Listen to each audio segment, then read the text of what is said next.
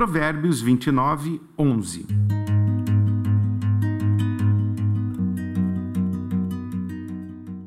O tolo mostra toda a sua ira, mas o sábio a controla em silêncio. Sofrer calado é diferente de controlar a ira em silêncio. Quem sofre calado engole em seco, fica com aquele nó na garganta, impõe sobre si o controle dos seus impulsos violentos, como se estivesse agonizando dentro de uma camisa de força emocional.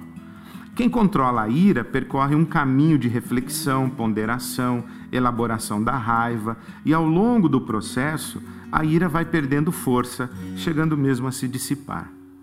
As pessoas que sofrem caladas não elaboram a dor.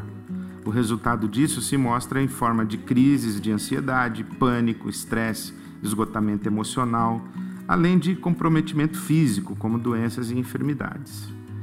As pessoas que elaboram as dores são capazes de admiti-las, dar-lhes o peso que lhes corresponde, encontrar caminhos saudáveis para extravasar e dissipar a sua ira ou a sua raiva. As pessoas que elaboram a dor é, em silêncio podem não falar muito com quem está em volta, mas cultivam um diálogo interior intenso, profundo.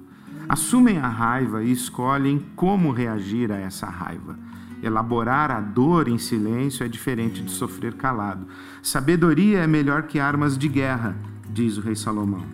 Quem elabora sua ira em silêncio, sábio é e vence mais batalhas que o violento. Esse é mais um provérbio sobre viver, porque viver é mais que sobreviver.